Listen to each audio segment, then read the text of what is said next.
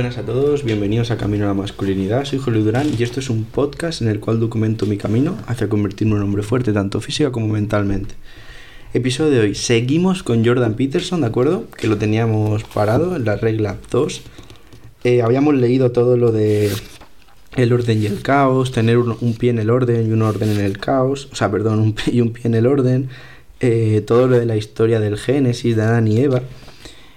Y pues nada, hoy vamos a seguir leyendo eso, ¿de acuerdo? Siguiente fragmento, que lo voy a dividir en dos partes porque es largo. Y nada, pues os leo y os comento como siempre. Dice así, se titula El mono desnudo. Mi hijo se enteró de que estaba desnudo bastante antes de cumplir los tres años. Insistía en vestirse él mismo, y para eso cerraba bien la puerta del cuarto de baño.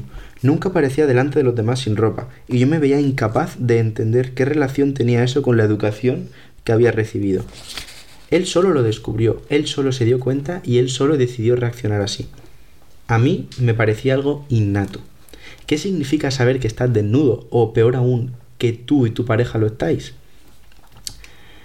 Toda una serie de cosas terribles que pueden, por ejemplo, expresarse de forma bastante horripilante, como hizo el pintor renacentista Hans Baldung Grien, una de cuyas pinturas inspiró la ilustración que abre este capítulo.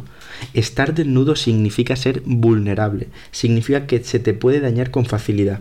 Estar desnudo significa quedar expuesto al juicio, tanto de la estética como de la salud. Estar desnudo significa estar desprotegido, inerme a la selva en, en, la selva de la naturaleza y los seres humanos. Por eso, Adán y Eva sintieron vergüenza nada más abrírsele los ojos. Ahora podían ver, y lo primero que vieron fue a sí mismos. Sus defectos quedaban a la vista y su vulnerabilidad parecía expuesta.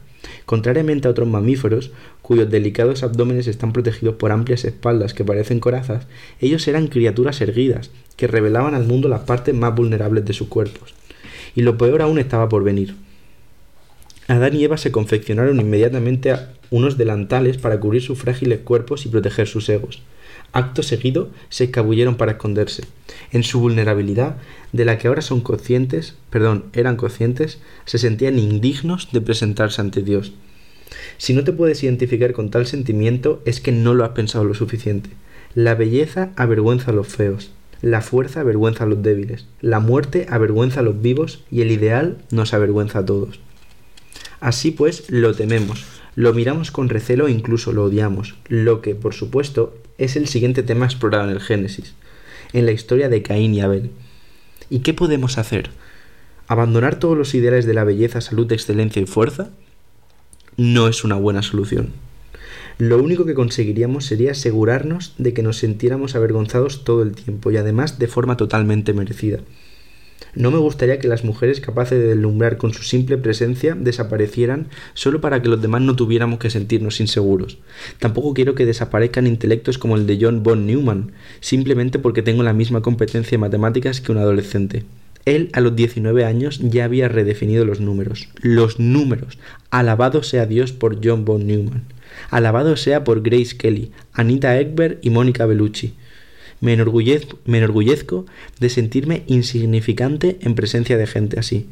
Es el precio que se paga por la ambición y los logros. Pero tampoco es de extrañar que Adán y Eva se cubrieran. La siguiente parte de la historia es totalmente absurda en mi opinión, si bien al mismo tiempo resulta también trágica y terrible. Esa tarde, cuando empieza a refrescar en el Edén, Dios sale a dar su paseo nocturno, pero Adán no está por ningún lado. Dios se extraña porque suele pasear con él y lo llama. ¿Dónde estás? Olvidando aparentemente que puede ver a través de los, arbustos. Adán aparece enseguida, pero no de la forma más acertada, primero como un neurótico y luego como un soplón. El creador de todo el universo llama y Adán responde. Oí tu ruido en el jardín. Me dio miedo porque estaba desnudo y me escondí. ¿Qué significa? Significa que la gente, perturbada por su vulnerabilidad, tiene siempre miedo a decir la verdad, a mediar entre el caos y el orden y a manifestar su destino. En otras palabras, tienen miedo de caminar junto a Dios. Algo así quizá no resulte particularmente admirable, pero sí es comprensible. Dios es un padre moralista con expectativas bien altas. Es difícil complacerlo. Bueno, este es el fragmento que hemos leído hoy y me gusta porque habla realmente de si habéis visto el vídeo en YouTube, que se me ha hecho bastante viral, de Jordan Peterson, ¿de acuerdo? Habla de que ser bueno es difícil. y que ser fuerte es algo que hay que trabajarse.